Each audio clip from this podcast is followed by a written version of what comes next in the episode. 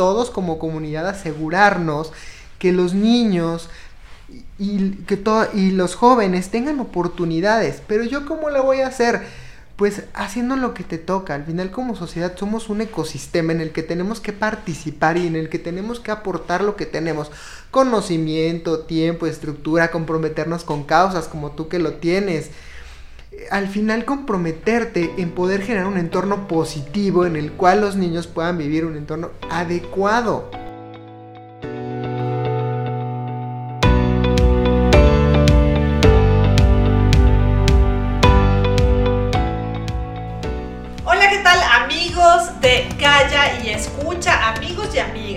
Con esto del lenguaje incluyente, pues ya hay que decir amigos, amigas, amigas y todo lo que sea, ¿no? Pues bienvenidos a este podcast de calla y escucha. Yo estoy muy contenta de saludarlos nuevamente en un, en un episodio que creo que se va a convertir en uno de mis favoritos por el tema, porque es algo que me apasiona muchísimo, al fin y al cabo maestra por más de 20 años. Entonces, eh, pues vamos a hablar de la educación como agente de transformación en la sociedad. Y para eso tengo un invitado muy especial que, nos viene a hablar de este tema que para mí es muy apasionante y que sin duda eh, a ustedes, papás, mamás, tutores, cuidadores de los niños, niñas y adolescentes, pues también les va a interesar muchísimo. Fer, bienvenido, ¿cómo estás? Hola Ruth, muy bien. Muchas gracias por invitarme. La verdad es que es un tema padrísimo. Creo que es algo súper relevante en el que nos tenemos que involucrar todos. Eso es súper importante porque eh, cuando pues, yo soy maestra posgrado, ¿no? Entonces a mis alumnos de, de, educación que se dedican a la educación, yo siempre les he dicho que es un trinomio. No son nada más los papás, las mamás y el entorno familiar. No es nada más la escuela, es un trinomio. La familia, la sociedad y la educación, ¿no? Claro. La escuela es responsabilidad de todos. Sí, y sobre todo en un, en un país tan complicado como el que vivimos, que, que, llevamos una historia en la que muchos niños te das cuenta que no ven más allá. Platicamos y conocemos muchas historias de, de estas infancias que, que, viven sobre todo en zonas rurales y que a veces pues tienen a su mamá, eh, tienen a su papá, en el mejor de los casos, y en un ambiente familiar eh, es como como regular. Y entonces nos damos cuenta que ellos dicen, yo no quiero ser lo que es mi papá, yo no quiero ser lo que es mi mamá. Y entonces encuentran líderes en los medios de comunicación o en su entorno, ¿no? Y a veces están influenciados por estos medios de comunicación tan agresivos, donde a veces el narcotraficante es el exitoso, es el guapo, es el que tiene, el que todas puede, la autoridad es el gordo, es el feo y es el corrupto. Entonces le empiezan a ir. Y yo quiero ser como el Señor de los cielos. que es alto, guapo, rubio, exitoso. Y yo quiero ser como él. Y resulta que en su pueblo regresa un chavito que se fue pocos años más grande y al principio llega en una moto. Y después ya llega en un carro. Y tiene para gastar. ¿Y qué está haciendo él?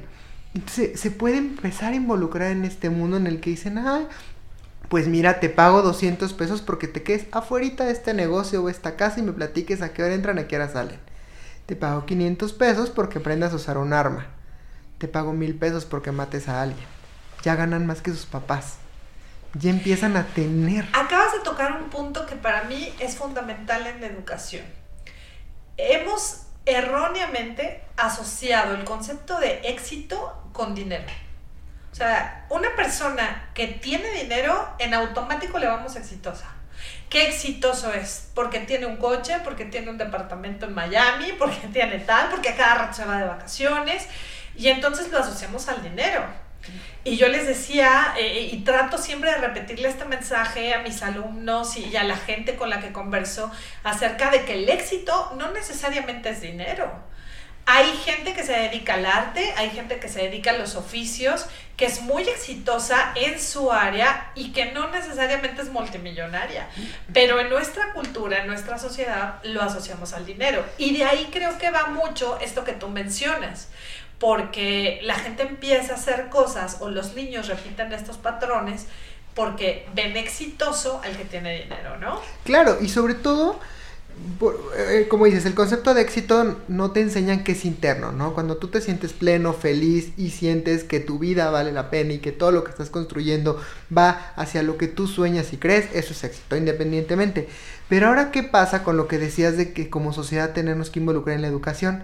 Llevo un niño en la calle y no me importa. Llevo un niño que no está en la escuela y no me importa. Vamos a lo más feo y lo más crudo y lo más cruel que te puedo decir. Pues te debería importar porque ese niño que al no tener oportunidades puede ser un ladrón, puede ser un asaltante, puede ser un secuestrador, y ahí sí te va a importar. Y hagan algo, pues haz algo tú también, o sea, te tienes que involucrar, es responsabilidad de todos como comunidad asegurarnos que los niños y, que y los jóvenes tengan oportunidades, pero yo cómo la voy a hacer? Pues haciendo lo que te toca. Al final como sociedad somos un ecosistema en el que tenemos que participar y en el que tenemos que aportar lo que tenemos. Conocimiento, tiempo, estructura, comprometernos con causas como tú que lo tienes. Al final comprometerte en poder generar un entorno positivo en el cual los niños puedan vivir un entorno adecuado. Pero si promovemos estos estereotipos y promovemos esta distancia social en la que yo voy en mi carro bien cómodo y no me importa que tú estés ahí, pues entonces seguimos teniendo estos, estas brechas. Fíjate que es un debate que yo he tenido con mucha gente en redes sociales cuando les hablo acerca del cierre de las escuelas, por ejemplo, y del impacto que tuvieron en nuestro país y en el mundo entero, ¿no? Pero hablando específicamente de México, eh, yo les hablaba de los incrementos en violencia infantil, de los incrementos en pornografía infantil, en embarazo adolescente, en adicciones, en depresión, en índice de suicidio juvenil, etcétera, etcétera. Y entonces la gente lo argumenta y me dice, es que eso siempre ha existido, no porque abran las escuelas se va a acabar. Y les digo, no, tristemente no lo vamos a frenar nada más con una acción que se abren las escuelas pero vamos a evitar que se agudice el problema, vamos a evitar que estas cifras sigan creciendo y que estas eh, eh, cifras sigan elevándose de esta manera, ¿no? Es decir, lo que hicimos fue agudizar un problema que ya existía en México.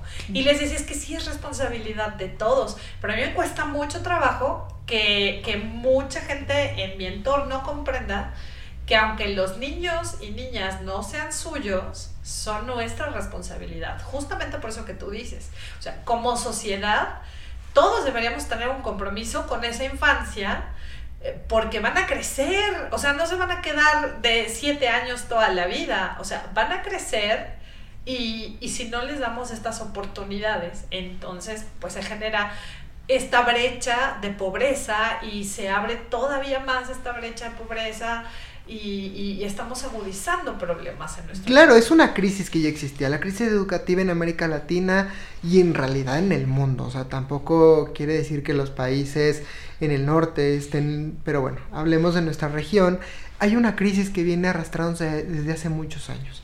Ahora, cuando el momento en el que tú le agregas este factor pandemia, le agregas este factor distancia, le agregas le agregas el factor tecnología, la brecha se hace tremenda.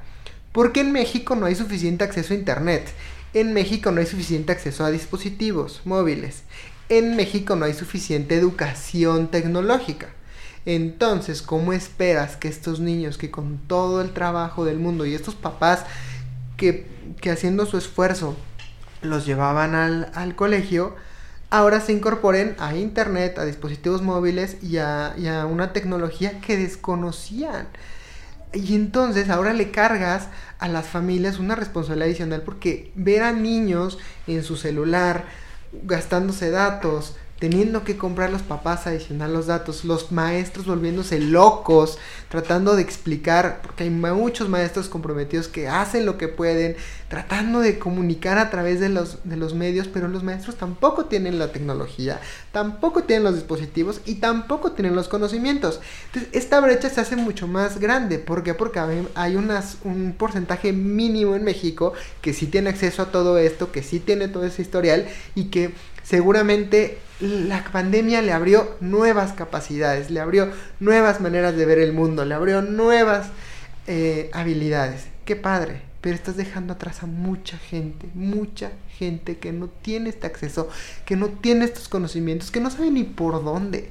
Claro, y que eh, fíjate que yo lo platicaba hace poquito con un grupo de, de padres de familia y de madres de familia, pues bastante preocupados por ese tema, porque pasa que, ¿qué, es lo que, a lo que nos referimos cuando decimos hablas desde tu privilegio?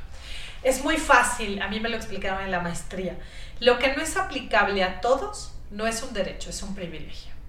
Y esto tiene mucho que ver con lo que tú dices, porque en la clase media, media alta, alta, se cree erróneamente que todos los niños y las niñas tuvieron la misma oportunidad de estudiar, porque decían, es que no se les quitó el derecho a la educación, ahí estaba, o sea, las clases en línea y tú, o sea, a ver, si no hay internet, si no hay dinero para comprar tabletas o si no hay dinero para dispositivos móviles, en energía eléctrica. ah, claro, sí, lugares donde no había energía eléctrica, ¿no? Y a mí me preguntaban, ¿y tú qué hubieras hecho? Y le dije, bueno, yo creo que en esas comunidades de las que hablábamos, eh, en estas comunidades rurales, en estas comunidades donde no había contagios, pues tampoco había motivos para cerrar las escuelas. ¿Por qué se las cerraste? Cuando aparte muchas de estas escuelas en, en ciertas zonas pues tienen el bosque, tienen el campo, tienen el tal, entonces pues al aire libre y ventanas abiertas pudieron haber tenido siempre sin problema. Creo que estas medidas emergentes en su momento pues eran necesarias, pero conforme fue avanzando la información pues ya no había, o sea, no había motivos, no había justificaciones para mantener escuelas cerradas en muchísimos de estos lugares, ¿no? Es como, ¿por qué los rezagas más? cuando estas, eh, estos niños, estas niñas, no iban a tener acceso a Internet. ¿No? Incluso muchos ni a la televisión, porque bien lo mencionabas, pues si no hay energía eléctrica, ¿cómo, va, ¿cómo iba a llegar? ¿No? Yo hasta les hacía burla y les decía, pues manden las guías con el camión del refresco que llega a todos los rincones del país, ¿no?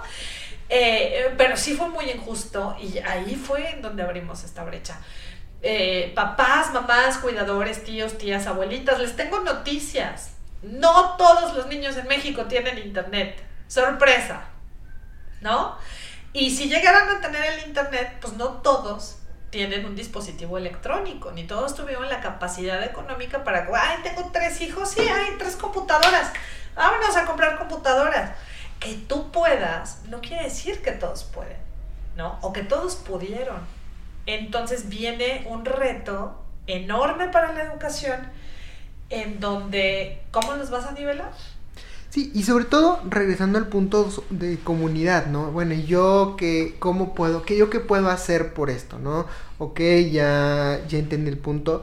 Pues al final creo que como comunidad sí, el gobierno tiene una tarea muy importante y una responsabilidad que se la dicta hasta la constitución de otorgar educación a todos los padres de familia, al final, como decías, pues sí tienen este compromiso, tienen esta responsabilidad con sus hijos, pero también como sociedad en general tenemos que ver cómo poder invertir en educación, cómo poder invertir en esta transformación social para que podamos crecer.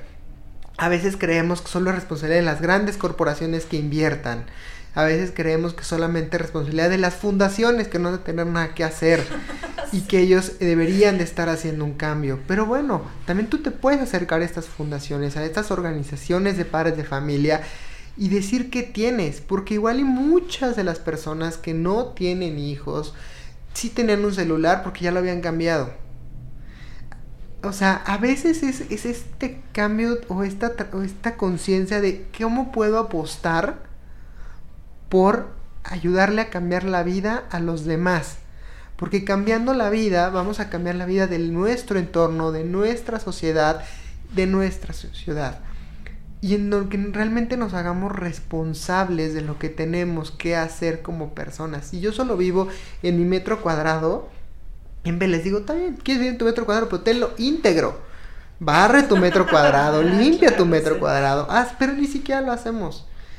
Pero bueno, vamos a ir más allá, hay que ver más lejos, vamos a ver cómo poder hacer los cambios. Es que yo no tengo los millones de la Fundación Slim. Pues no, pero algo podrás hacer. Involúcrate. Ah, mira, a veces hasta con la actitud, ¿no? Te voy a decir por qué. Mira, a mí me pasó mucho cuando yo empecé con este activismo por la apertura de las escuelas hace seis meses y que todo el mundo me decía, no, eh, me, me, llamaron de todo, ¿eh? Tengo que decir, a mí me dijeron asesina, señora que ya no aguanta a su hijo en su casa, pues si no lo querías cuidar, ¿para qué lo tienes? Se nota que nadie se te murió de COVID. Bueno, todos estos eh, calificativos ad hominem, ¿no? O sea, que cuando la gente no tiene argumentos, pues te ataca de manera personal, ¿no? Porque yo sacaba estadísticas, cifras, no, no, me dijeron pero de verdad de todo. Y yo les decía, ¿qué creen? No lo estoy haciendo por mi hijo, nada más. O sea, sí, porque si él vive en una mejor comunidad, pues sí es un beneficio para él y para todos, ¿no? Pero pues él se iba a la burbuja escolar, él entrenaba fútbol, él tal, y tratamos de darle una vida lo más eh, normal que se podía, dadas las circunstancias.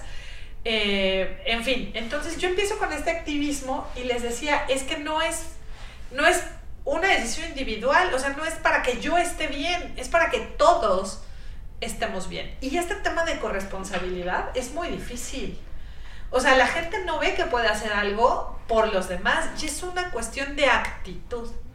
Hubo quien me llegó a escribir, pues si tú estás bien, deja de estar molestando. ¿No? Claro. O sea, pues si tú estás bien y tú estás bien, entonces a ti qué te importa. No te salgas de tu metro cuadrado. Exactamente, ¿no? Y yo decía, bueno, a mí me da la gana salir del metro cuadrado para ayudar, o sea, realmente ayudar a un montón de niños y de niñas y de adolescentes allá afuera que no tienen las mismas posibilidades que los demás eh, y que necesitan la escuela por muchísimos motivos, ¿no? A veces es un cambio de actitud. Había gente que decía, pues yo que las abra no lo mando. Pues no lo mandes, pero ¿por qué te opones? Si va a ser voluntario, ¿no? Este cambio de actitud, es decir, si es voluntario y no te van a obligar, ¿en qué te afecta que las abran? Sí, y siempre, y siempre tenemos que visualizar, a veces estamos muy centrados cuando vivimos en zonas urbanas, de este entorno urbano, pero tenemos que proyectarnos a estas escuelas multigrado, con un profesor que hace su mayor esfuerzo en poder educar a los niños, que hace un gran esfuerzo a los padres de familia y que hoy ni siquiera pueden hacer su esfuerzo porque está prohibido. Entonces, sí es, sí es un tema complicado. Y fíjate que, que curiosamente, y sí entiendo esta parte de las zonas eh, urbanas y rurales, pero podríamos pensar que en las zonas urbanas todo está bien y que hay conexión y que hay internet y que hay, pero no es cierto. Dentro de las mismas zonas urbanas también hay mucha gente que con trabajos tiene algo que llevarse a la boca al día, ¿no? En México hay casi un millón de niños que se van a dormir al día sin nada en el estómago. O sea, yo de verdad cada vez que pongo la cabeza en la almohada, pues me acuerdo de esta cifra, ¿no? De hoy un millón de niños y de niñas se fueron a la cama sin haber comido nada en el día. O sea, son cifras que te quitan el sueño, ¿no? O sea, que, que, que, son preocupantes. Y no todos están en las zonas rurales, porque en la zona rural, pues por lo menos el, el pollo, el maíz, no sé, se ve de la manera, pero en la zona urbana también es un problema. Y también hay muchos niños, niñas, adolescentes con una falta de oportunidades que duelen. No, y es muy, es sobre todo muy importante enfocarte en aquellos niños que no van a regresar a la escuela aunque las abran. ¿Por qué? Porque el COVID dejó una situación económica complicada, porque el hecho de que ellos ya no tuvieran que ir a la escuela, pues les abrió la necesidad o la opción de poder desempeñarse en el mundo laboral. Y entonces, pues descubre la familia y descubre el niño que es más fácil dedicarse a trabajar, empezar a percibir un dinero un ingreso que le va, le va a hacer desarrollarse para adelante. Entonces vamos a tener una generación de niños que ya se incorporaron al mundo laboral por necesidad, que, que dejó la pandemia y que está dejando la pandemia, y que no van a tener herramientas para defenderse en la vida, porque al final la educación son herramientas, la educación te abre el panorama, son armas para poder defenderte, para poder crecer, para poder construir, para poder generar esta movilidad social en la que si todos crecemos y todos vamos para adelante, pues vamos juntos como sociedad hacia un punto. Y, si creemos que esta distancia es buena para alguien, nadie gana, nadie, nadie gana, ninguna sociedad, ningún país eh, por más desarrollado que esté, puede vivir en esta polarización social, porque cada vez va a ser más difícil. Eh, escuchaba a alguien y siempre esta frase se me quedaba, se me preocupa el calentamiento global, pero me preocupa más el calentamiento social. ¿Y cómo no va a haber un calentamiento social si yo veo que los que tienen tienen más? Y yo cada vez tengo menos. Bueno, ¿cómo te ayuda que tengas menos? ¿Cómo te puedo dar, habilitar para que puedas generar más? A través de la educación es la única manera. La única manera de que haya movilidad social es educando a los niños, a los adultos, dándoles armas, viendo más hacia dónde pueden moverse, hacia dónde pueden crecer con estas habilidades. Y no se trata que aprendan que 2 más 2 es 4, no va por ahí. Es que entiendan el mundo, lo comprendan de una manera distinta y cómo solucionen problemas y cómo le busquen el cómo, el cómo sí y hacia dónde van a moverse y hacia dónde van a desarrollarse desde un entorno positivo.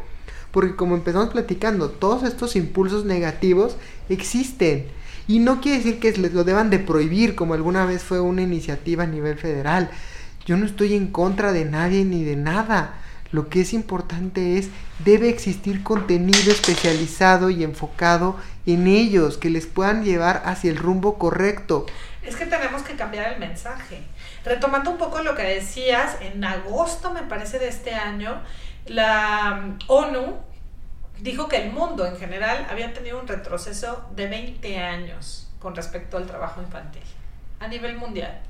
O sea, 20 años la pandemia los echó a la basura. O sea, todo lo que se había avanzado alrededor del mundo en materia de trabajo infantil, 20 eh, años, ¿no? Que, que, fueron muchísimos esfuerzos, que, que fue sacar a muchísimos niños y niñas de la calle y que como tú bien lo mencionabas, ya regresó.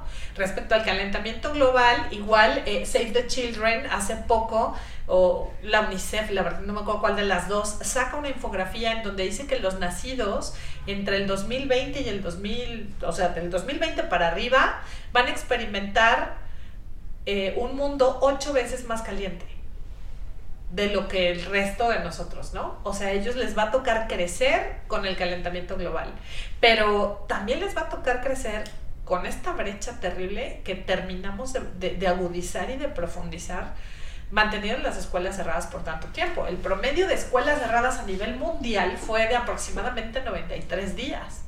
En México permanecieron cerradas 300 días. O sea, no es cierto, rebasaron 300% eh, ese, ese límite de días. ¿No? O sea, también nos dimos el lujo, como si fuéramos un país de primer mundo. ¿Por qué no vamos a dejar las escuelas cerradas más tiempo? Y México fue uno de los últimos países de América Latina en abrir las escuelas. Y, y ahí es donde tenemos volver al punto de cómo nos vamos a comprometer en acelerar y en retrasar o en contrarrestar los efectos de todo esto. no podemos solamente, o sea, sí es importante exigir a las autoridades eh, su parte, pero a ver, como sociedad, ¿qué vamos a hacer para ayudar a todos estos niños? Que por las diferentes razones pueda hacer. Porque existe otro tema bien delicado que, que, como decimos, la crisis ya venía el calentamiento global no solamente implica más calor, implica mucho más fenómenos naturales, lo que implica mucho más daños a viviendas, mucho más daños a infraestructura, mucho más daños. ¿Qué pasó? En situación vulnerable. ¿Qué pasó en Cojutla con todas estas escuelas destruidas? Esos niños no llevaban qué rato sin escuela, ellos desde el 2017 llevaban teniendo intermitencias en su educación.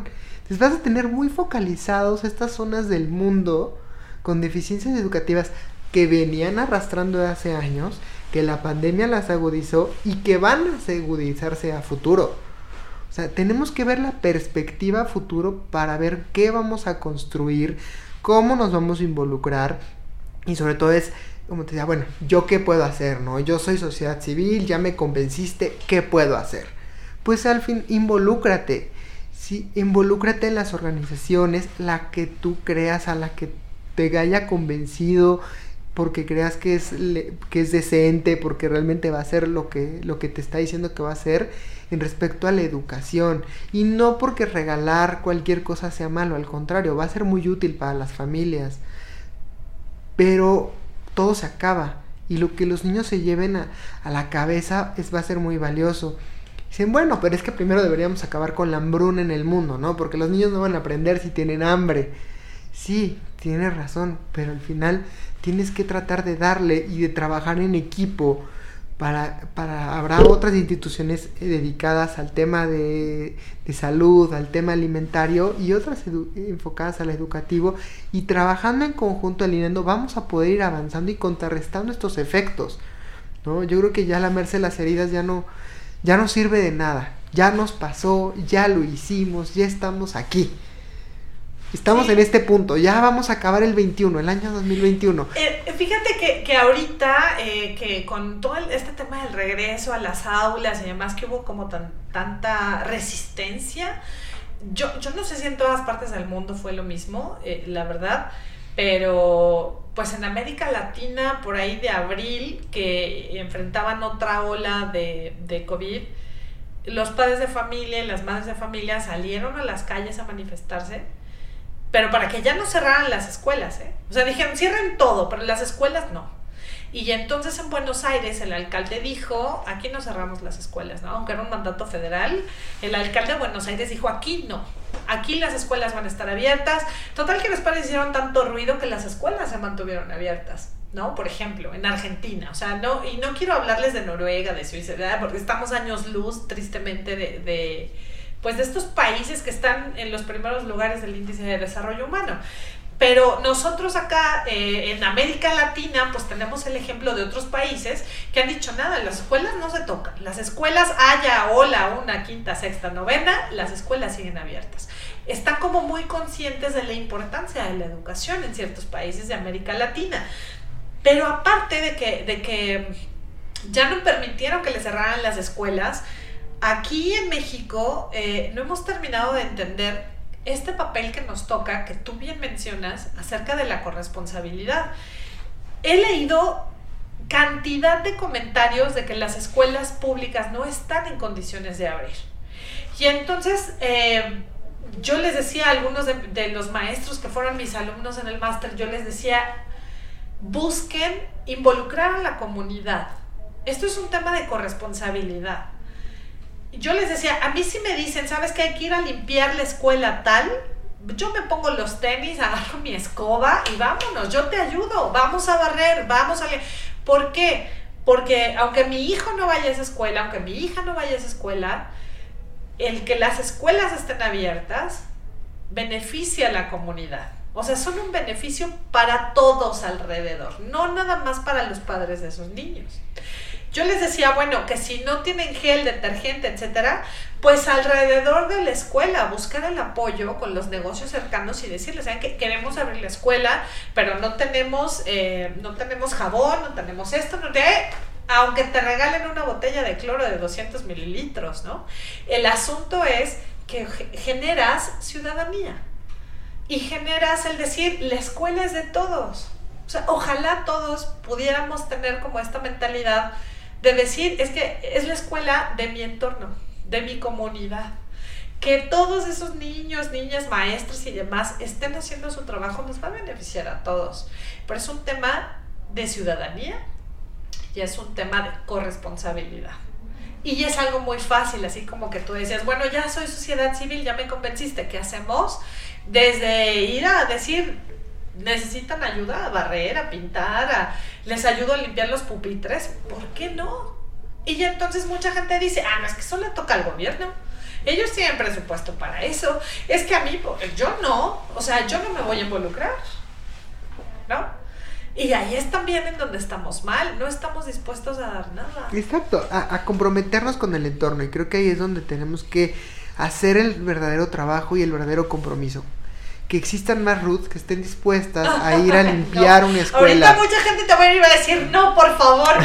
no, ya no, con esto tenemos. Más gente que pueda realmente comprometerse, más gente que quiera hacer un cambio y que esté dispuesto a regalar una hora, dos horas, no más. Si eso puede regalar, da lo que puedas y no se juzga ni se exige, pero que tú tengas claro qué puedes dar y lo hagas de corazón y te comprometas para poder generar esa transformación social. Porque no va a haber otra manera, no hay otro estilo. ¿Cómo esperamos tener mejores profesionistas? ¿Cómo esperamos tener mejores emprendedores? Si nuestros niños no tienen comprensión lectora y no tienen habilidades matemáticas. Y no se las acercamos. Sí, razonamiento crítico, ¿no? Porque no existe un espacio seguro, un espacio adecuado donde ellos puedan recibir educación. Y y, sobre todo unos guías que los puedan llevar. Entonces ahí es donde tenemos que generar esos espacios seguros, esos espacios donde los niños no tienen que estar en la, en la calle. Vivimos en un entorno donde la mayoría de los papás tienen que salir a ganarse el pan. No pueden tener a sus hijos en algún lado. A veces la pandemia también arrebató a muchos familiares y entonces eso limita también la capacidad de respuesta como familia cuando existe esa gran posibilidad o cuando no le existe que es este, un papá soltero, el niño se ve a la calle. ¿Y qué va a aprender? ¿Y con quién se va a juntar? ¿Y qué va a ver? Y entonces vamos a tener otro problema, como les decía. O sea, te va a llegar, quieras o no quieras. Te va a beneficiar o te va a afectar. Tú decides de qué lado quieres estar y desde dónde quieres construir como sociedad civil. Y tenemos que aportar nuestro, nuestro granito de arena. Y la verdad es que todos podemos dar algo. O sea, si no tienes dinero, si nada te sobra en tu casa, tienes tiempo como decías, ¿no? Una hora media, ¿no? 15 minutos. Y yo estoy segura que todos vivimos en un lugar donde hay una escuela. Cerca, a unos metros, o la escuela de la colonia, o, no sé. Pero sí yo creo que todos podemos aportar, ¿no? Y, y no, es, no es difícil. La verdad es que nada más se trata de voluntad eh, muchos de los problemas del modelo híbrido con el que se regresó a clases en algún momento, eh, en algunos lugares, digo, porque aquí donde yo vivo, ya para que les cuento que, que las escuelas siguen cerradas, ¿no? Pero eh, este modelo, el problema de este modelo híbrido es que a los padres de familia, las mamás, ya los regresaron al trabajo. O sea, los adultos ya regresaron a trabajar casi de manera normal todos, en su horario normal, etcétera, etcétera muchos de, estas, eh, de estos padres y madres de familia no tienen esta red de apoyo que tú mencionas. ¿Qué, ¿Qué, es lo que sucede con esto? Pues que los niños y las niñas se quedan solos en casa. Se quedan solos, ¿no? Sin nadie a su cuidado y entonces no es negligencia de los padres. Es negligencia de un gobierno que obliga a esos padres a volver a la oficina y que tienen que dejar solos a los niños porque no estamos cuidando el interés superior de los niños, niñas y adolescentes. Entonces, tú regresas a los padres a trabajar o muchos de estos papás, como bien lo mencionas, se salen a trabajar. O sea, yo he visto a los niños y a las niñas sentados en el piso del mercado jugando con un carrito, con lo que sea, pues porque los papás tienen que trabajar, porque la mamá tiene que atender el puesto, porque a mí muchos me lo han dicho, o comemos o estudian. O sea, yo no puedo renunciar a mi trabajo. O sea, las mamás que pudieron, en su mayoría, ¿no? Las madres que pudieron renunciar al trabajo o que pudieron pagar otra maestra o que pudieron muchas cosas, son las menos. No, es un nivel de... O sea, ¿estás de acuerdo? O sea, pequeño eh, en América Latina. O sea, en realidad la mayor parte son familias que viven al día, que necesitan salir a trabajar. Así estuviera el pico de la pandemia más terrible. Sí. Porque nadie los iba a mantener. Entonces, es importante. Afortunadamente, eh, la, labor de, de, mucha gente ha hecho que tengamos maneras de salir adelante, que los números sean tan dramáticos ni tan tristes como lo venían siendo, que también es compromiso de todos nosotros el, eh, el hacer que esto no vuelva a, a despegar pero también darle, no quitarle las oportunidades a los niños, no quitarle las oportunidades a los jóvenes, porque en el momento en el que eso lo hagamos, nos estamos condenando como sociedad. Así es, estamos afectando el capital eh, económico, político y social de generaciones enteras. Enteras, ¿no? Y de repente siento que no nos ha caído el 20. Sí, cuando la tengamos. No sé tú cómo lo ves, pero yo, yo de repente escucho hablar a las personas, eh, algunas personas, y digo, no, es que no, no han terminado de entender lo que nos viene.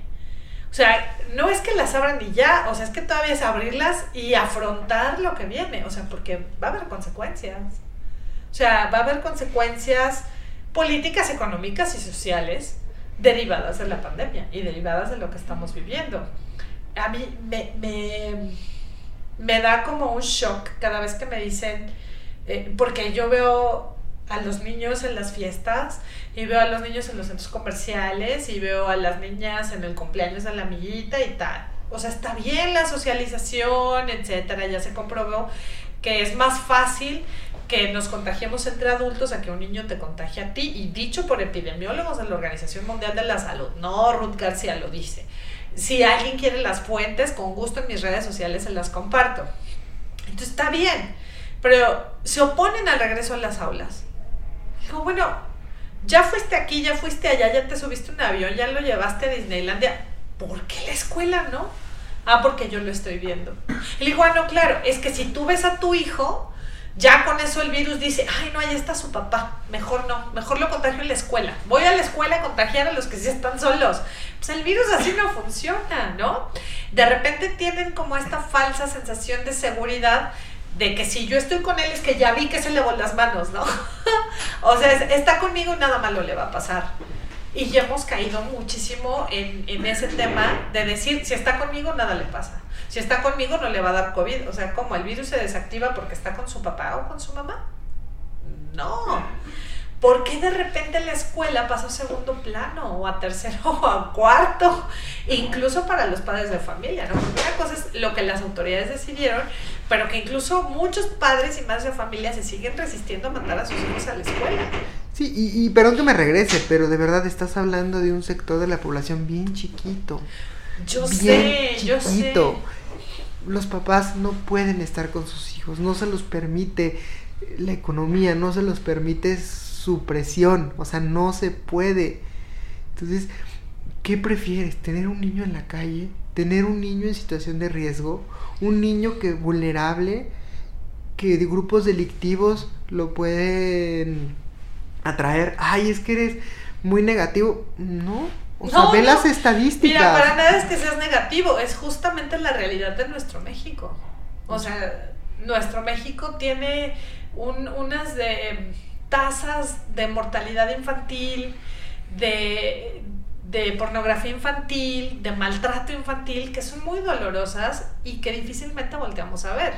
Sí, y, ahí es donde tenemos realmente que enfocarnos. O sea, si todas estas familias, por tener al hijo a, a la vista, que lo puedan tener, lo pueden lograr, seguramente tal vez estás hablando de que tienen los medios de tecnología para poderlo hacer y ya se afrontarán otras consecuencias que también la tendrán los niños, ¿no?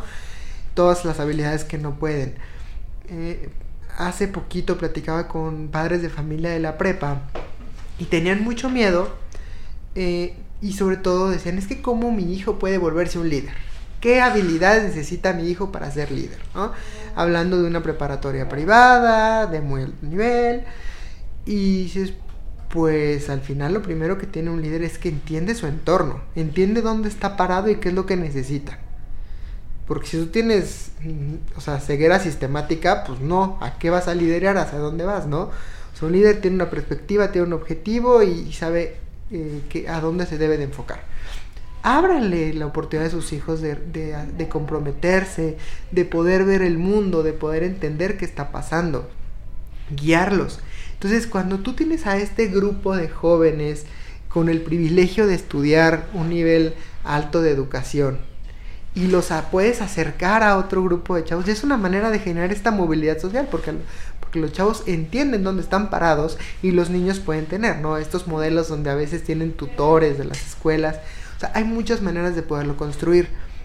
Pero cuando los quieres tener encapsulados y aparte quieres que tu hijo tenga una visión global, pues no, no la se va, puede. no la va a tener. Necesita entender dónde está parado, qué es lo que está pasando, cuál es la situación real. Y eso se hace desde niño. Cuando, un, cuando un niño va a una escuela, pues te encuentras a otros niños con otras familias, con otras situaciones, y empiezas a entender que tu casa es una burbuja y que lo que tú vives es una historia, pero que alrededor hay muchas más historias con las cuales deben de, debes de convivir y debes de entender y debes de construir y hacer equipos y hacer amigos y entonces empiezas a romper estereotipos y empiezas a romper barreras y empiezas a, romper todo este tejido negativo sobre eh, la, las distancias sociales. Y no es que se te vuelvas socialista, no, no, no, simplemente que es te vuelvas parte de una sociedad, construyas a través de la sociedad y entonces podamos movernos. Y de eso se trata. Si no existen los espacios para que los niños de cualquier nivel socioeconómico, de cualquier lugar, encuentren este, este lugar de encuentro, este lugar de aprendizaje que debe ser una escuela, va a haber temas mucho más delicados que el que no reciban un certificado. No, van a existir. O sea, ya las proyecciones de los organismos internacionales ya lo pronosticaron, ¿no? Dijeron, no es, eh, no es que forzosamente eso va a pasar, pero sí se pueden pronosticar los efectos de, ¿no? O sea, la consecuencia de las escuelas cerradas. Por todos estos motivos que tú ya mencionaste y que le platico a la gente también que cuando nos referimos a esta movilidad social es justamente que pasen de una clase social a otra, pues a que se muevan, ¿no? Socialmente. Eh, esta movilidad social es de no permanecer estático y de no conformarse también, ¿no? Porque esta cultura del pues ya ni modo, ¿no? Pues ya así me tocó y pues ya ni modo, ¿no? Tenemos que promover esta movilidad social. ¿Cómo se promueve? A través de la escuela, a través de la educación. Pero ojo, la educación no es nada más 2 más 2 es igual a 4 o sea, cuando hablamos de educación, es todo esto que ya mencionaste acerca de la comprensión lectora, acerca del pensamiento crítico, acerca del pensamiento lógico-matemático, ¿no? El conocimiento del entorno, o sea, todas estas cosas que son las que construyen a un ser humano. Y que ya lo vimos en un episodio del podcast y que siempre los mando y los regreso que lo vuelvan a escuchar. Eh, eh, muchas de estas habilidades se adquieren en la primera infancia los primeros ocho años de vida, que, que, bueno, la mayoría de los teóricos dicen que es hasta los seis, ¿no? De los cero a los seis años, pero pues que ya dice la UNESCO que hasta los ocho. Entonces, en estos primeros años de vida es cuando nosotros estamos formando a los adultos del mañana.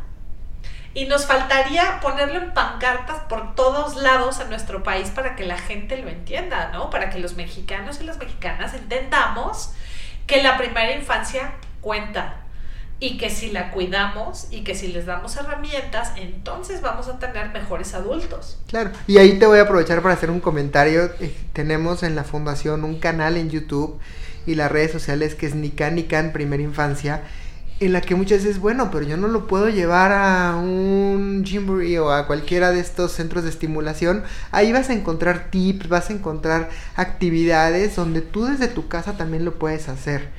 Entonces también los invito, hay mucho contenido libre, estamos volviendo a hablar de... de Dales la dirección, por favor, para que entren. Sí, en YouTube está Nikan Nikan, Primera Infancia, así lo pueden buscar y van a ver una serie de videos y de actividades para sus niños, porque es fundamental, o sea, la primera infancia es el arranque de la preparación eh, de todos esos. Y volvemos a lo mismo, hoy en día, pues si no tenemos universidades, menos tenemos centros educativos para la primera infancia abiertos. No, y fíjate, en muchos países del mundo nunca cerraron las guarderías. O sea, como que eh, todo lo que era primera infancia cerraron todo alrededor, pero las, las dejaron abiertas, ¿no? En países nórdicos sobre todo, porque sí saben y comprenden y entienden la importancia de la primera infancia y, y, también porque saben que esos van a ser los ciudadanos del mañana y que si ellos quieren seguir viviendo igual de bien que ahorita, pues los tienen que cuidar. O sea, estos cerebros en desarrollo hay que cuidarlos. No porque sean chiquitos no se dan cuenta de las cosas, se dan cuenta, no porque sean chiquitos no aprenden, al contrario, ¿no? Aquí en el podcast les hemos repetido muchas veces que es cuando se forman, la, es cuando hay conexiones neurológicas más rápidas. Nunca en tu vida como ser humano vas a volver a tener esa velocidad de conexiones neurológicas que tuviste, sobre todo en los primeros tres años de vida. ¿No? Y de ahí a los seis y luego hasta los ocho, dice la UNESCO. Entonces hay que aprovecharlos. Y todos estos pandemiales que les llaman ahora, que tuvieron tan encerrados, pues realmente si no hacen algo ahorita, o sea, ya, pues están afectando su vida adulta. No lo dice Ruth García, insisto, si quieren las fuentes, ahí se las pongo en las redes sociales para que consulten las fuentes en donde la neurociencia te lo dice claramente, ¿no? O sea, tenemos que cuidar el cerebrito de nuestros bebés de nuestros niños pequeñitos para que sean mejores adultos. Y, y, la escuela, o sea, yo es que no le encuentro otro lugar. Yo sé que hay mucha gente que decidió ser homeschooler, está bien. Eh, una invitada que tuvimos aquí también decía, es que cualquiera puede ser homeschooler. Le dije, cualquiera, pero si necesitas tener como pues como la vocación, como el tiempo, ¿no? Los conocimientos. Los conocimientos y muchas cosas porque, o sea, yo me pregunto, una persona que, se dedica al comercio informal, que por cierto en México esta actividad del comercio informal detonó con la pandemia porque mucha gente perdió su empleo. Entonces pierdes tu empleo y tú dices, yo no puedo no darle de comer a mis hijos, pues algo tengo que hacer. Voy a vender pasteles, voy a vender ropa, voy a hacer lo que sea, pero pues tú ves cómo sales, ¿no? Entonces el comercio informal creció muchísimo. Entonces, ¿cuántas familias pueden realmente quedarse en su casa a educar a sus hijos? ¿No? O sea, también es un tema que en México, híjole, o sea, es como muy difícil, el, o sea, no, no se puede, es, muy complicado. Lo respetamos mucho, o sea, te digo, tuvimos una invitada que nos hablaba acerca de la desescolarización, ¿no? Un tema igual, pues bastante controversial, pero pues la realidad es que en México la escuela es un oasis para millones de niños para millones de niños es un oasis en donde socializan, en donde se desahogan, en donde juegan, en donde aprenden, en donde muchísimas cosas. Donde están seguros. Donde están seguros, ¿no? Que, que antes de la pandemia la UNICEF decía que tristemente para millones de niños, pues el hogar era el lugar más inseguro. Sí, digo, allá son otras partes de la crisis que, que platicamos, que veníamos arrastrando. Sí. Sí. la verdad es que, bueno, pues todas estas cosas... Eh, muchísimas gracias, Fer. La verdad es que a veces yo digo, ¿seré yo? ¿Estaré yo mal? ¿No? Ya, luego me hacen gaslighting en mi Facebook. ya sabes, así como de, no, Ruta, estás equivocada, no es tiempo. Y yo les decía, bueno, en Afganistán ya fue tiempo y los talibanes ya entendieron que las escuelas son importantes. O sea, los talibanes, ¿no? Yo decía, ¿qué nos hace tan diferentes? ¿Por qué en México no? Entonces, Muchísimas gracias por todos tus comentarios. Me gustaría que le dijeras a la gente en dónde te pueden encontrar, eh, si tienes página de Facebook de la fundación, todo, pues para que se acerquen también contigo y que sepa la gente, eh, pues no sé, hay gente que nos escucha de otras ciudades, así que les mandamos muchísimos saludos, pero busquen una asociación cerca, ¿no? Donde ustedes estén en su entorno, en su comunidad y busquen ayudar. Pero para la gente que está aquí en Pachuca, en Hidalgo, ¿en dónde te pueden encontrar y cómo pueden sumar? A tu causa. Sí, claro, es Iniciativa GOCA, G-O-C-A. Eh, ahí la pueden encontrar en Facebook, en Twitter, en Instagram. Eh, y van a poder ver, uno, lo que hacemos. Siempre les ponemos a veces actividades. De Iniciativa GOCA se desprenden muchos de los proyectos con los que trabajamos respecto a educación, de todos los niveles, desde primera infancia hasta, hasta universidad. Y es eso, creo que al final es lo que nos tenemos que comprometer porque es la única manera que vamos a poder ya no solo mejorar como sociedad, contrarrestar los efectos que nos trajo la pandemia. Y solo vamos a poder salir adelante juntos. Muchísimas gracias. A ti, gracias. Gracias por haber venido, gracias por tu tiempo, sabemos que es valiosísimo y gracias a todos los que nos escuchan, a todas las mamás que nos escuchan. ojalá nos ayuden muchísimo a compartir este tipo de mensajes porque creemos que juntos podamos crear una mejor sociedad y si no, como bien lo acaba de decir Fer, contrarrestar los efectos de una pandemia que ha sido devastadora en el mundo. Saben que me pueden encontrar en mis redes sociales como arroba ruth-garcía-bajo y también en TikTok como calla y escucha. Ahí los leo, ahí me encanta recibir sus comentarios, debatir con ustedes cuando me dicen, es que ¿por qué dijiste tal? Y, ya debatimos y todo padrísimo. Así es que no dejen de hacerlo, por favor, manden sus comentarios. Yo me despido, esto fue Calla y escucha. episode.